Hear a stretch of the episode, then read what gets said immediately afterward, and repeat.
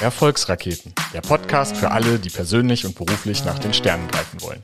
In diesem Podcast teilen spannende Persönlichkeiten ihre Geschichten und Erfolgsgeheimnisse mit euch. Wir sprechen mit unseren Gästen darüber, welche Visionen und Ideen sie für das deutsche Bildungssystem haben, um junge Menschen optimal auf ein erfüllendes Berufsleben vorzubereiten.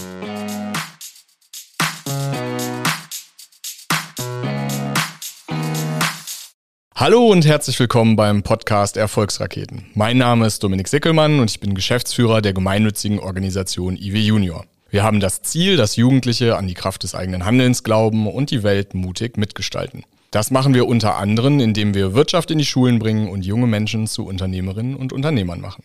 Ich freue mich besonders, dass ich mit Daniel Bartel heute mal wieder einen Alumnus äh, bei mir zu Gast habe, also einen ehemaligen Teilnehmer der Schülerfirmen. Daniel ist unter anderem Gründer, Keynote Speaker, Coach und Autor mehrerer Bücher, Experte für Social Intrapreneurship, Design Thinking und Entrepreneurship Education. Hallo Daniel, schön, dass du heute da bist. Hi, ich freue mich hier zu sein. Daniel, ich habe dich gerade vorgestellt und das ist wieder so, du bist ein Gast, äh, man könnte dich eigentlich fünf Minuten vorstellen, aber äh, wenn ich dich jetzt bitten würde, das mal ganz kurz zu tun, runtergebrochen auf drei schlanke Sätze, auf 30 Sekunden, wie würdest du dich selbst vorstellen? Wer bist du? Ja, ich bin Daniel Bartel, ich bin ein Projektmensch, Unternehmer, aber denke in Projekten sehr stark. Es sind drei Bereiche, das ist die Make It, ähm, das Entrepreneurship Education, wie du schon sagtest, ähm, geht alles darum, Unternehmen zu befähigen, auch Menschen zu befähigen, innovativer zu werden, vor allen Dingen nachhaltiger. Die dritte, die dritte Säule bei mir ist das ganze Thema Aktivismus, politischer Lobbyismus mit dem Social Entrepreneurship Netzwerk. Und die zweite Säule ist so ein bisschen so, ja, ähm, äh, anders äh, leben, wertebasiertes Wirtschaften und so weiter. Das sind so die drei Säulen, äh, die ich jetzt ganz kurz beschreiben würde. Vielleicht auch länger. Wir gehen nachher noch tiefer rein in die einzelnen Themen. Ähm, du hast aber eigentlich äh, einen klassischen Weg erstmal hingelegt, wenn ich richtig recherchiert habe. Das heißt, du hast erstmal ein Studium gemacht, ein Bachelorstudium und bist dann bei IBM gestartet in deine berufliche Karriere. Was war denn der Punkt, wo du festgestellt hast, nee, da gibt's noch was anderes, was mich irgendwie reizt, äh, ich möchte selbstständig arbeiten, Unternehmen gründen. Gab's da so den einen Moment oder war das eher so ein schleichender Prozess? Es war ein schleichender Prozess und er war auch immer übertüncht mit diesem Weg, den du beschrieben hattest. Also ich erinnere mich immer noch als Kind, ähm, wo ich angefangen habe, Waffeln zu verkaufen auf der Straße. Dann habe ich Schülerhefte äh, produziert, Schülerzeitungen mit grausamen Rechtschreibfehlern. Ja, habe das den Schülerinnen und Schülern äh, angedreht in der, in der, in der Grundschule, nee, in der Realschule damals. Und dann kam ja das IW Junior Programm äh, in der Sekundarstufe 2 und äh, habe es aber dann immer trotzdem so, äh, okay, Business verstanden, Geschäftsmodelle und so weiter und Unternehmertum, aber habe es irgendwie immer wieder verdrängt, äh, muss ich sagen, bis, bis hin nach dem Studium, wo ich dann gemerkt habe, cool, ich könnte jetzt hier Berater werden bei IBM, aber dann äh, mich endlich dann für die Karriere der Selbstständigkeit entschieden habe und das seit zwölf Jahren.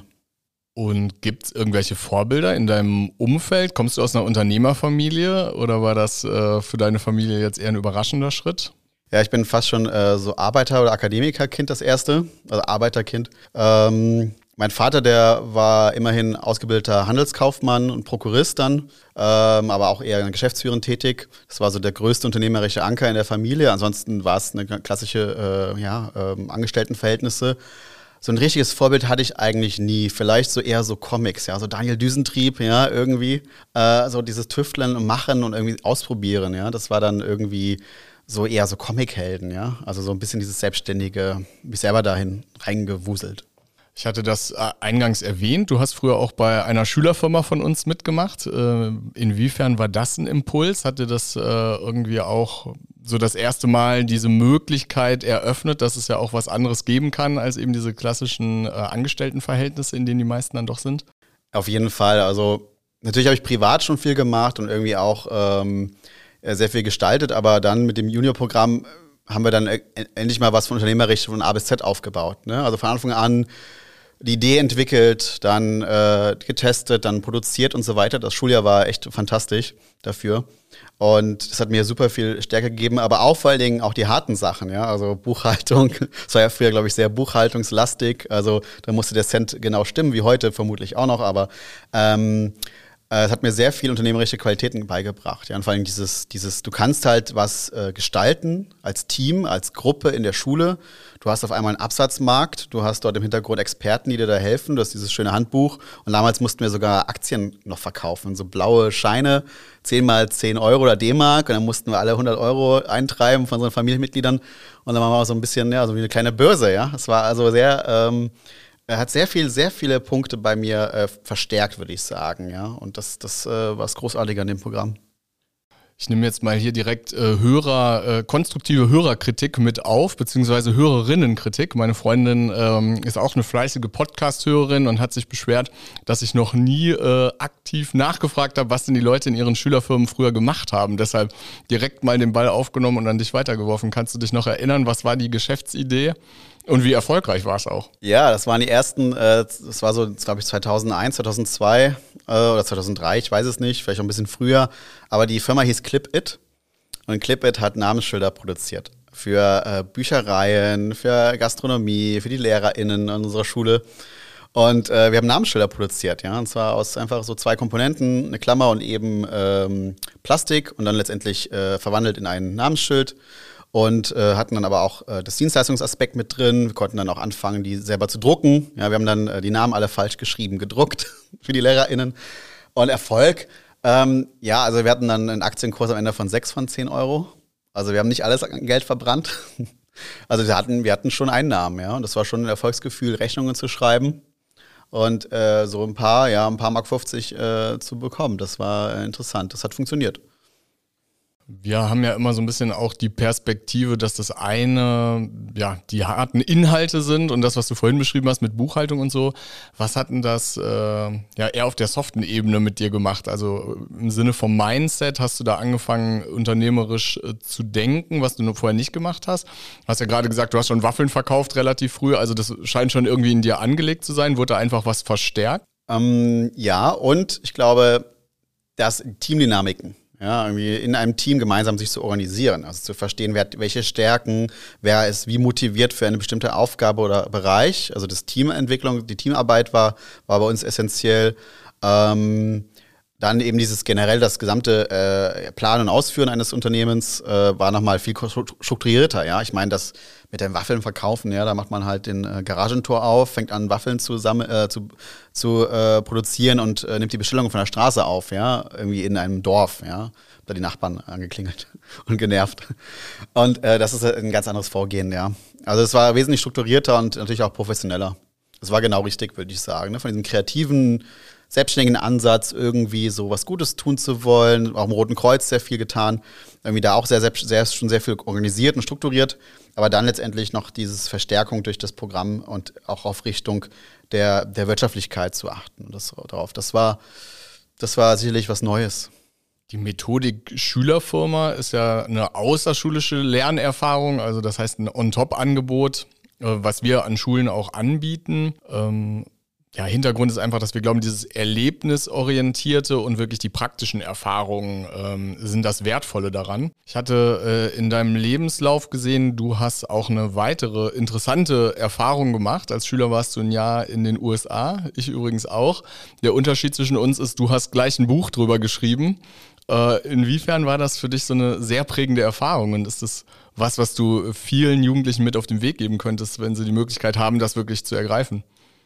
Ich glaube ganz fest daran, dass ein Jahr, egal ob es ein Austauschjahr ist, äh, egal ob es ein freies, äh, freiwilliges, soziales, ökologisches Jahr ist oder eben hier auch äh, bei IW mitzumachen ähm, im Team, ich glaube, das ist eine sehr wertvolle Erfahrung einfach. Und ähm, das gibt dir nochmal eine ganz andere Perspektive Du lernst ähm, viel mehr die Pluralität, also verschiedene Perspektiven einzunehmen auf ein bestimmtes Thema. In dem Fall Amiland hat halt einfach an, andere Mindsets, andere Denkweisen und damit äh, in Kontakt zu kommen, das äh, wünsche ich eigentlich jedem. Ja? Jetzt nicht USA unbedingt, aber egal welches Land es ist, im Endeffekt ähm, guckt da auch auf vielleicht auf, auf ähm, Ostdeutschland zum Beispiel, wo es weniger ähm, so ist, dass man den Austausch fabriziert und hat.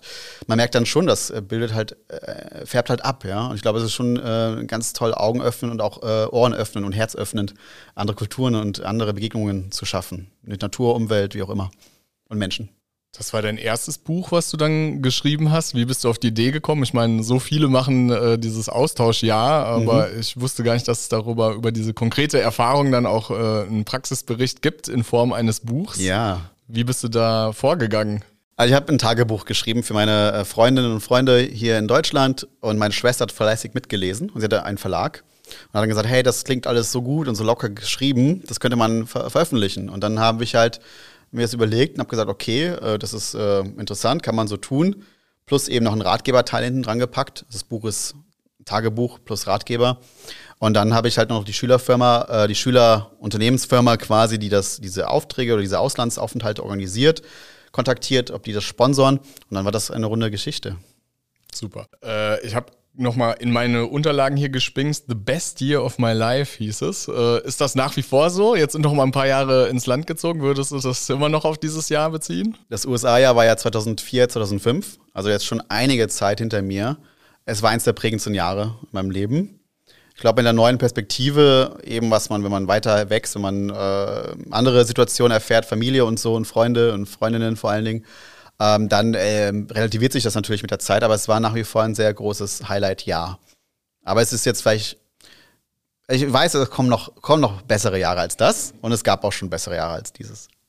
Ja, bei mir war das auch so, dass überhaupt dieser Kontakt mit der Highschool und ähm, also das war für mich auch sehr, sehr prägend. Ich habe ähm, hinterher immer gesagt, naja, alles, was ihr aus diesen schlechten Filmen kennt, ein Stück weit trifft das zu auf die, auf die Schule bezogen. Und ich war da wirklich äh, extrem überrascht. Es war halt so ein krasser Gegensatz zum Schulsystem in Deutschland. Ja. Ähm, sowohl positiv als auch negativ. Ne? Beides. Ne? Also allein da schon mal diesen Vergleich zu haben, das war schon äh, sehr, sehr spannend. Ja. Die Abenteuer, die man, äh, die Aktivitäten und Abenteuer, die man nachmittags nach der Schule da macht, im Schulrahmen. Äh, ich habe Schweißen gelernt dort, ja. Ich habe einen Führerschein gemacht für 80 Euro, ja. Ähm, ich habe äh, auch dort, wir haben dort auch äh, für eine große Spendenaktion, äh, da gab es auch einen Hurricane Katrina, glaube ich, oder ähm, gab es einen großen Hurricane-Einsatz, wo wir dann auch fürs Rote Kreuz viel Geld gesammelt haben. Habe ich Fundraising geleitet sogar an der Schule. Also da sind die unternehmerischen und selbstständigen Aktivitäten, auch dieses Machen, wesentlich im Vordergrund. Es ist wesentlich weniger verschult wie hier. Du bist auch im Bildungsbereich aktiv. Du bist Dozent und Coach an mehreren Universitäten. Ähm, das heißt, du hast äh, auch einen guten Einblick. Wenn du jetzt auf deine eigene Biografie guckst und äh, die Erfahrungen, die du vielleicht auch aktuell in deiner Rolle im Bildungssystem machst, würdest du sagen, das bereitet Jugendliche, also sowohl in Schulen als auch in Universitäten, optimal auf die Zukunft vor und vielleicht auch auf unternehmerische Tätigkeit? Es ist ein großer, großer Akt äh, Entrepreneurship Education, das ist der Fachbegriff. Ähm, letztendlich äh, wirklich praxisnah und wirklich originär in die Schulen zu bekommen, auch in die Hochschulen. Ähm, da fehlt noch eine ganze Menge, aber es tut sich halt was. Thema ist immer, ne, wenn eben nicht UnternehmerInnen unternehmerische Inhalte versuchen zu lehren, dann ist das sehr schwierig, ja. Und ich glaube, es ist die Verbindung aus der Praxis mit dem eigenen Erfahrungen zu sammeln und eben durch eine gewisse Wertefreiheit. Also ich merke auch immer wieder bei vielen Programmen geht es am Ende nur um irgendwie Exit oder es geht um irgendwie Wissenstransfer von Forschung mit einem Exit dahinter getackert oder ähm, da wird überhaupt nicht so die Vielfältigkeit des Unternehmertums äh, gezeigt. Das ist eine große Schwäche noch unseres Systems, weil es natürlich auch nur sehr punktuell gefördert wird. Entrepreneurship Education, also das heißt Wissenstransfer, unternehmerische Fähigkeiten an Schulen und Hochschulen aufzubauen. Das ist immer noch eine sehr, sehr kleine Disziplin. Und eigentlich geht es mehr auch um Kreativität, Selbstschaffenskraft und Schöpfung. Ja? Also, also etwas zu kreieren. Und das muss nicht mal unbedingt Entrepreneurship, Unternehmertum sein. Ich glaube, das gilt auch für, für andere Bereiche, wo wir noch viel, viel besser eigentlich äh, befähigen könnten. Momentan ist es sehr auf Wirtschaft fokussiert. Aber ähm, im Endeffekt, ähm, da gehört halt viel mehr dazu, als jetzt nur irgendwie ein Lehrplan, wo jetzt ein bisschen äh, Bilanzierung und irgendwie MA, Verkauf von Unternehmen oder eben ja klassische Unternehmensbildung, da, da kommt, das ist eine ganze Menge mehr. Also Unternehmertum ist eine, eine Kunst, ja. Eine Haltung. Hast du Ideen, Ansätze oder ähm, Methoden, äh, die du vorschlagen würdest, um das vielleicht auch schon frühzeitig in Schulen etwas zu verbessern? Ähm, jetzt nicht nur bezogen eben auf die unternehmerische Bildung, sondern du hast ja gerade gesagt, es geht vielleicht auch eher um allgemeine Kreativität. Ähm, Gibt es da irgendwas, was dir konkret einfällt oder wo du sagst, das äh, bräuchte es mehr oder vielleicht auch Dinge, die es weniger braucht? Also ihr seid ja da schon viel äh, sehr weit und ihr entwickelt euch ja auch ständig weiter. Ne? Ich weiß, das IW-Programm ist eines der besten äh, in ganz Deutschland und darüber hinaus ist ja auch mit, mit JA ja auch weltweit äh, großartig unterwegs und ihr, ihr macht da einen fantastischen Job. Also da ähm, in der Schulzeit ähm, weiß ich jetzt nicht, was man da verbessern kann. Es ist, wie gesagt, ein Ausprobieren, es ist eine ähm, wichtig vielleicht auch beizubringen, dieser Erfolg, du hast ja auch nach einem Erfolg gefragt zum Beispiel, ja.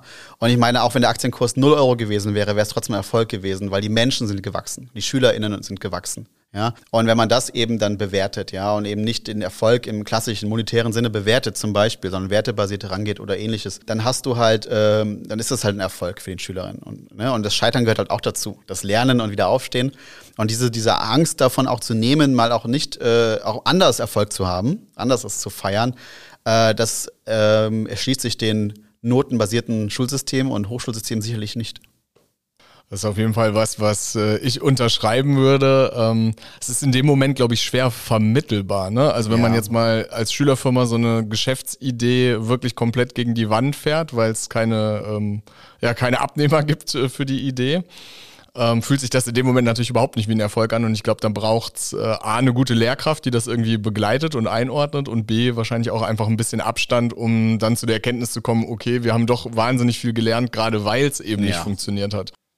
Ja, ich hatte auch eine Lehrkraft. Ähm, also Vor Vorbilder redest, das war jetzt kein Vorbild, aber es war eine ganz tolle Lehrkraft. Also die, die damit zusammen mit IW das, äh, er kam ja damit an auf einmal mit diesen Handbüchern und hat gemeint, so, wenn ihr Lust habt, hier könnt ihr jetzt was gründen. Ne? Und dann war das halt eine Stunde im Unterricht, danach war es halt außerhalb, daraus wurde eine AG.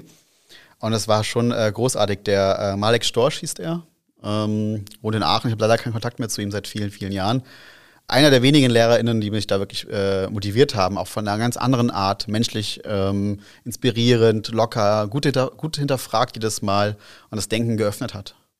Und das waren so äh, eine der wenigen Lehrvorbilder auch. Ich glaube, das ist auch ähm, ganz wichtig. Du hast zwar eingangs auch gesagt, es braucht mehr Praktiker und vielleicht auch wirklich Unternehmer, um das äh, gut zu vermitteln, aber die Rolle ähm, von Lehrerinnen und Lehrern in unseren Projekten, die sind auch ganz wichtig. Da kann man eigentlich auch gar nicht oft genug Danke sagen. Also Leute, die sich da einmal eingeklinkt haben, muss man sagen, die bleiben uns auch relativ lange treu ähm, ja. und sind da wirklich über viele Jahre dabei. Also da nochmal ein ganz großes Dankeschön an alle, die sich da engagieren. Es ist halt auch wirklich ein Mehr-Engagement. Es ist nicht, äh, ne? Ich kenne das vom Roten Kreuz. Also wir hatten im Jugendrotkreuz damals auch LehrerInnen, die haben den Schulsanitätsdienst betreut. Und die, das ist unglaublich, wie viel äh, letztendlich äh, sie dann an Fortbildung investieren, wie viel sie dann die Zeit nehmen für die SchülerInnen und das alles extra obendrauf. Also es ist äh, genauso wie beim Schulsanitätsdienst, so auch bei IW Junior Programm ist das alles obendrauf Toparbeit und es ist super schwer, Lehrkräfte davon zu begeistern in dieser jetzigen, auch in dieser Welt. Und deswegen, genau, wie du sagst, tut aber alle, die es machen. Und ich wünsche mir äh, auch vom Kultusministerium, dass da auch äh, entsprechend Freiräume geschafft werden. Ja, also wir sind auch immer in engen Kontakt mit Kultusministerien, äh, auch mit Wirtschaftsministerien. Ich glaube, die Leute, mit denen wir so in Kontakt sind, äh, die sind auch alle davon überzeugt, äh, was wir hier machen und dass es äh, durchaus noch viel, viel mehr Leute gibt, die teilnehmen sollten, um davon zu profitieren. Ich würde ganz gerne mal einen kleinen Blick auf dein aktuelles Unternehmen werfen, Make It. Mir ist aufgefallen, wir teilen uns fast denselben Slogan. Äh, bei uns ist das ja Empowering Youth und bei euch Empowering Innovators. Was genau bietet ihr an und wer ist eure Zielgruppe? Genau, die Make It gibt es seit 2015. Und wir haben angefangen mit dem klassischen Corporate Startup Entrepreneurship. Also sprich, das, was ihr macht in Schulen, machen wir bei etablierten Unternehmen. Ne? Ein Bosch, ein TÜV, ein Daimler. Und haben dort angefangen, Mitarbeitende den Weg des Unternehmers im Unternehmen zu ermöglichen. Und das ist eigentlich Stichwort das, was Intrapreneurship. Genau, das ist Intrapreneurship, also Entre und dann Intrapreneurship. Und äh, das haben wir viele Jahre gemacht und machen wir heute immer noch mit einem anderen Fokus mittlerweile. Werte- und verantwortungsbasiertes Unternehmertum. Und das Interessante ist aber, ähm, ja, das ist der eine große Baustein, also Unternehmen, etablierte Unternehmen, das ist auch da, wo der Cashflow herkommt und die, wo wir auch einen Wertbeitrag leisten, wo der eine oder andere Mitarbeiter vielleicht auch kündigt danach. Ist auch schön eigentlich zu sehen, wenn jemand dann merkt, ich bin unternehmerisch aktiv, kann in meinem jetzigen Unternehmer vielleicht nicht mich entfalten und gehe deswegen dann raus. Auch sehr spannend. Also wir motivieren genauso zur Gründung am Ende des Tages. Nur das wollen die Kunden natürlich nicht hören. Ähm, und auf der anderen Seite sind wir sehr stark in diesem edukativen Bereich aktiv. Also Hochschulen, wie du schon sagtest, äh, versuchen wir immer wieder mitzugestalten, werden oft angefragt. Ähm, und wir sind auf der Metaebene sehr stark verbunden, zum Beispiel mit dem Social Entrepreneurship Netzwerk Deutschland e.V., wo es um zum Beispiel soziales Unternehmertum geht, als weitere Facette, die ich auch erst äh, vor sieben Jahren entdecken konnte. Ne? Ich bin irgendwie zwölf Jahre lang äh, unternehmerisch tätig, selbstständig durch IW ja schon viel, viel früher geprägt, aber konnte erst vor drei, vier Jahren das Sozialunternehmertum entdecken, auch als weiteren Weg. Jetzt äh, würde mich interessieren, was sind denn so die größten Herausforderungen, auf die man so in Unternehmen trifft? Das ist ja dann wahrscheinlich auch so ein bisschen disruptiv, wenn ihr da reinkommt. Äh, schätze ich mal, trifft ihr jetzt nicht immer immer auf eine Kultur, äh, die darauf vorbereitet ist. Ähm, plauder doch einfach mal so aus dem Unternehmensalltag, wenn du da reinkommst. Was sind denn dann so die ersten Hürden, die es zu nehmen gilt? Also eines der größten Themen ist natürlich der Vertrieb. Also ein Unternehmen zu verkaufen ist anstrengend, ist äh, mit sehr viel äh, Leidenschaft verbunden, mit sehr viel ja, Motivation, auch Zeit. Ähm, also das ist immer die erste Hürde, überhaupt ein Unternehmen zu erreichen. In der Regel gibt es immer ein oder zwei, entweder Mitarbeitende oder sogar schon ManagerInnen, die quasi dich finden auf einer Bühne, in einem Podcast oder irgendwo hören und sehen, nicht dann auf dich zu kommen. Und das ist schon mal die erste Hürde quasi ähm, gelungen. Dann das zweite ist natürlich im Unternehmen, äh, wo Abläufe sehr starr sind und sehr etabliert sind, was sehr wichtig ist für laufende Unternehmen. Es ist ja quasi ein, ein, erfolgreiches Unternehmen, was aber die Notwendigkeit hat, sich zu, neu zu erfinden. Deswegen kommen sie auf uns zu. Auf der anderen Seite aber behindert sie natürlich dieses, dieses klassische, eingearbeitete, optimierte äh, Prozesssteuerungen, ähm, äh, Systeme, dass es natürlich sehr schwer ist, so Kreativansätze, so wie ihr bei, bei Schüler, bei Schulen ja auch, ja. Bei Schulen ist es auch nicht äh, unternehmerisches Denken, was dort geleistet wird. Und so müssen wir quasi auch diesen äh, Mitarbeitern erstmal ähm, das wieder nahe bringen mit sehr einfachen, niedrigschwelligen Angeboten, aber auch die ManagerInnen zu überzeugen. In der Regel kannst du das sehr schlecht erklären. IW kannst du, Junior kannst du auch, glaube ich, schlecht erklären. Du musst es erlebt haben. Entweder bist du dabei, guckst es an als Lehrerin oder eben du bist Schüler, Schülerin gewesen, ja. Und das ist halt die große Herausforderung, eine, eine sehr äh, komplexe Dienstleistung, die wir da machen, äh, letztendlich überzeugend äh, zu, ähm, ja, zu platzieren. Und das sind so die zwei Herausforderungen. Und dann ähm, ist natürlich auch die Nachhaltigkeit die Frage. Ja, also wiefern nehmen Unternehmen das als kurzen Trend auf, Innovation, Mitarbeitende motivieren oder wiefern ist es wirklich ein Wert des Unternehmens, ein neuer Wert, wo man sagt, okay, wir kommen runter aus von dieser fast schon militärischen Struktur, Hierarchie, sondern wollen jeden einzelnen Mitarbeiter befähigen, selbst organisiert, idealerweise an Projekten heranzugehen. Und wenn man diesen Kulturwandel ähm, noch nicht hat, dann äh, sind unsere Methoden und unsere Wege, die wir gestalten, auch nochmal sehr, äh, ja, sehr langatmig, aber sie wirken definitiv. Also die Irritation ist überall da. Aber man muss mit Irritationen rechnen, man muss die Irritation auch aushalten. Und gibt es da eine Clusterung nach Branchen und äh, Unternehmensgröße oder ist das wirklich durch die Bank unterschiedlich, äh, die Kunden, die ihr da habt? Also desto kleiner, desto flexibler, mh, mm, desto einfacher die äh, Überwindung dieser Kräfte. Branchenmäßig sind wir da sehr, also sind wir da immer sehr äh, offen. Also wir haben nie eine Branche äh, fokussiert, weil Entrepreneurship Education, das, was wir im Handbuch für Startups ja auch äh, mitgebracht haben, ähm, das ist alles sehr, sehr, sehr ähm, anwendbar auf alle Themengebiete und Branchen. Ja, ich glaube, da gibt es keinen keinen klaren Fokus. Aber ähm, das ist das Schöne auch daran, dass man wirklich äh, hingehen kann zu einem großen Unternehmen, zu einem kleinen Mittelständler oder zu einer NGO. Wenn ich jetzt so auf die letzten zwei Jahre gucke, das war für viele Unternehmen, gerade für die kleineren, ähm, nicht immer eine ganz einfache Zeit. Inwiefern hat euch das beeinflusst? Genau, also wir waren ja ähm, weit vor Corona, so 2016 rum waren wir ja schon so neun Mitarbeitende insgesamt. Wir sind mittlerweile wieder wesentlich weniger, aber wir arbeiten jetzt als Netzwerk. Und wir haben damals schon die Struktur umgestellt, wir sagen, wir können uns keine Angestellten leisten, die nicht Unternehmer sind. Deswegen haben wir umgeschwenkt auf, auf ein Freelancer-Netzwerk, haben so 100 Leute im Netzwerk bei der Make It, die quasi projektbasiert immer wieder in Einsatz kommen. Und deswegen konnten wir das in der Corona-Krise, wo ja dann doch die Unternehmen zuerst und Innovation gekündigt haben. Ja, also das Erste, was natürlich wieder in der Krise passiert ist, das Neue muss weg, wir haben kein Geld mehr dafür, Innovation haben wir jetzt gerade keine Zeit mehr, verständlicherweise, Nachhaltigkeit und so weiter, alles jetzt zweitrangig geworden. Und das war für uns schon, äh, uns war es ein massiver Rückgang. Klar, also wir haben, den, wir haben das erste Jahr dann gar keine, kaum Umsätze mehr gehabt. Ne? waren dann eher, es waren dann eher so Online-Workshops und wir haben dann so Online-Produkte entwickelt, so ein bisschen mehr. Das hat uns gut aufgefangen. Aber jetzt dieses klassische Arbeiten im Unternehmen, das kommt jetzt erst wieder. Oder seit einem Jahr ist es wieder, wo die Unternehmen merken, hoppla, wir müssen trotzdem irgendwie uns weiterentwickeln. Also das war schon nochmal ein krasser Einschlag, die ersten Monate Corona. Mhm. Du kennst ja jetzt beide Welten. Du kennst so ein bisschen die geregelte IBM-Welt. Äh, das Gehalt kommt äh, sicher am Ende des Monats. Ähm, wenn du es jetzt vergleichst, also vielleicht auch äh, mit der Erfahrung der letzten beiden Jahre, das klingt ja auch so, als wäre man da nicht immer so wirklich entspannt ins Bett gegangen abends. Ähm, Hast du das auch manchmal bereut, diese Entscheidung, ins unternehmerische Risiko zu gehen und diesen sicheren Hafen dann zu verlassen? Gab es da mal Momente, wo dir Zweifel gekommen sind? Ähm, am Anfang ja. Wobei, wenn du Unternehmer bist, dann merkst du relativ schnell, die Angestellten-Situation ist auch kein sicherer Hafen. Also wie oft verwerfen sich Unternehmen, wie, wie viele Leute werden gekündigt, wie viele Leute werden versetzt und verändert, wie viele Mitarbeitenden enden im Burn oder, Bur oder Bore-out, ja, äh, wie viele Menschen sind innerlich gekündigt, das sind 70 Prozent in Deutschland. 70 Prozent aller Angestellten in Deutschland gehen zur Arbeit am Montag und haben innerlich bereits gekündigt. Also das ist, das ist überhaupt nicht äh, gesund, ja. Vielleicht habe ich das monatliche Gehalt, aber am Ende bin ich trotzdem ein Frack als Mensch. Das ist ist jetzt äh, natürlich übertrieben, aber ich sage nur, die gleichen Risiken gibt es im, im Angestelltenverhältnis genauso.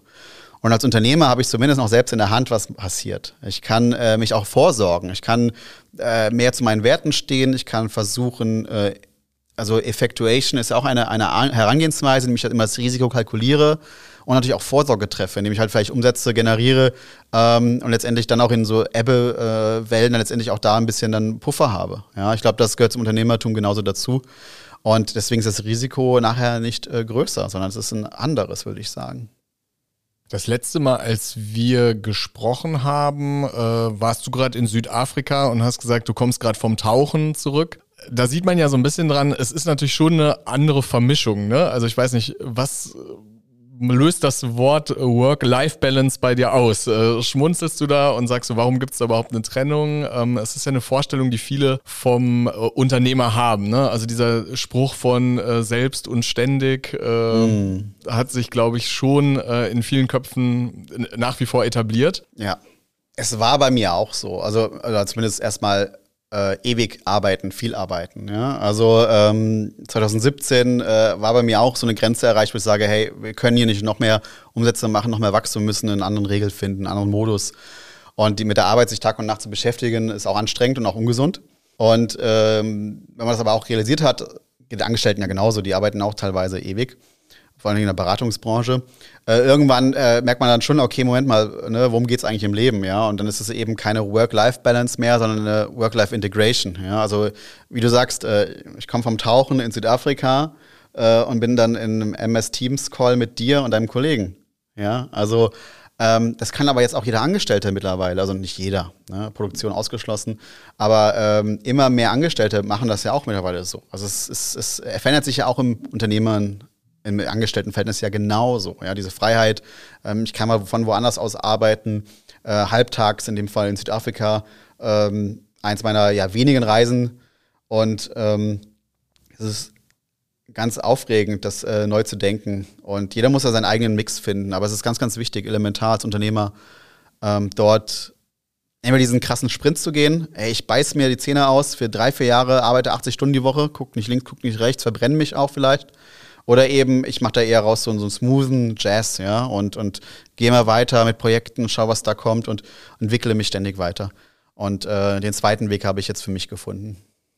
Was ist deine Hauptmotivation? Ähm, vielleicht auch, äh, was war die Hauptmotivation zu der Zeit, wo du vielleicht drei, vier Jahre dann wirklich 80 Stunden gearbeitet hast?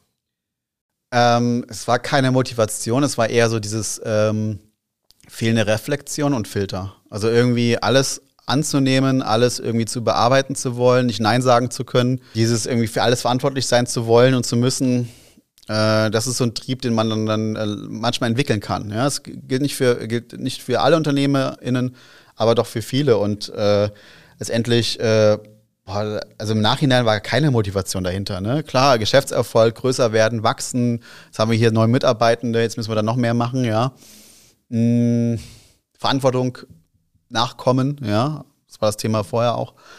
Aber ähm, man kann da auch sehr viel äh, kaputt machen, wenn man eben zum Beispiel nicht seine, seine äh, Fähigkeit weitergibt, seine, sein Wissen weitergibt und vor allen Dingen andere Leute befähigt.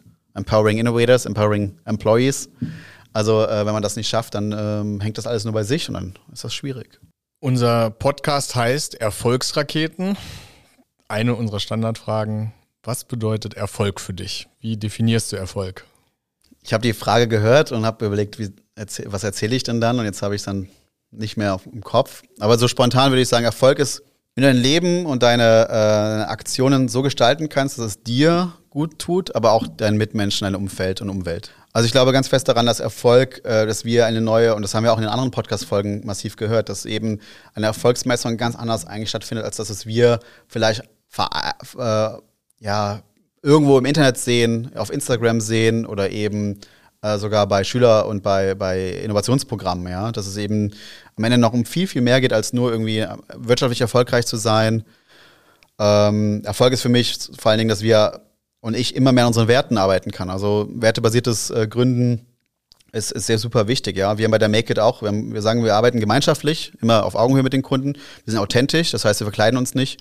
Und ähm, das Ganze machen wir eben äh, befähigend. Das heißt, wir wollen andere befähigen, besser zu werden. Ja? Das sind die drei Werte der Make It zum Beispiel. Und sich das, das festzuhalten, das ist für uns Erfolg, wenn wir das erreichen. Wenn wir sagen, wir befähigen am Ende des Tages Mitarbeitende, SchülerInnen, Studierenden, ein, ein Schülerprogramm besser zu werden. Oder wir, äh, wir sind authentisch dabei geblieben und schaffen es gemeinschaftlich äh, zu agieren. Das ist alles gewonnen.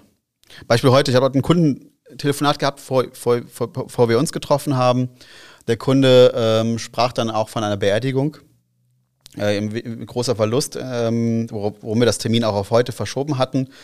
Und er hat auch gesagt, ich bin so dankbar, ihr seid zwar nicht meine Vorgesetzten und nicht meine Angestellten, aber wir können hier auch über sowas reden. Und das, äh, besonders in dieser Zeit hat er das gemerkt, dass das funktioniert, ja, und dass wir eben anders arbeiten. Ich glaube, das ist sehr, sehr, sehr erfolgreich, wenn wir das hören von einem Kunden, wo wir eigentlich nur Dienstleister sind.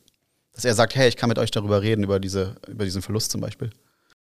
Glaubst du, dass sich da einfach auch gesellschaftlich viel bewegt? Ich glaube, vor 15 Jahren hätte man äh, oder hätten viele Erfolg einfach noch anders definiert. Das hing dann doch noch sehr stark an der Position, die man hat in einem Unternehmen. Äh, welches Auto fährt man? Äh, wie nah ist der Parkplatz am Eingang der, der ähm, Firma, in der man arbeitet oder so?